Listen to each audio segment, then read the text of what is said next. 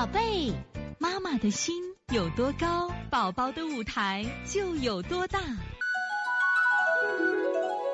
现在是王老师在线坐诊时间，我们再看一下幺零三零天津王俊熙妈妈，三岁半的男孩，妈妈自查出腺样体肥大两年，扁桃体三家，平均一月生一次病，一月前感冒引发腺样体，至今反反复复，医生建议手术切除鼻塞。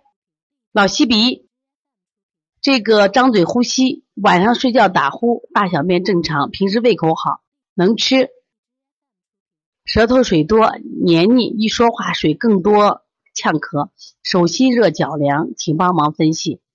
那你们说了，你们来分析一下这个宝宝。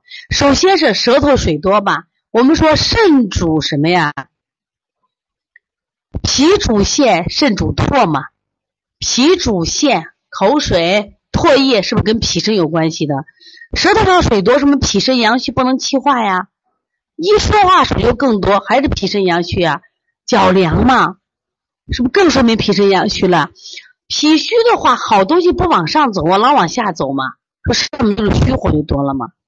这个孩子就是一个心肾不交的孩子，心肾不交，那么能不能不吃荷包蛋了？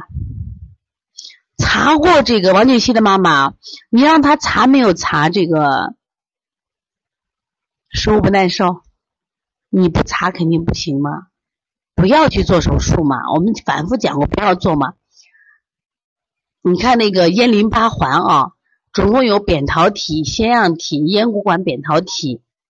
如果你把头摘了，摘了以后那是中越边境上我们的防御不对呀。你给孩子摘了以后，将来这个。细菌病毒直什么呀？直接侵入肺，孩子更痛苦。对，一定让他查去啊！一定让他查。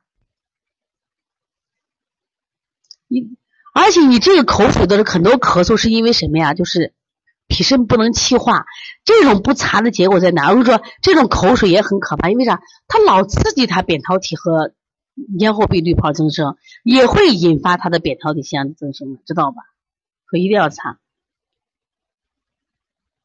所以，从现在开始学习小儿推拿，从现在开始学习正确的育儿理念，一点都不晚。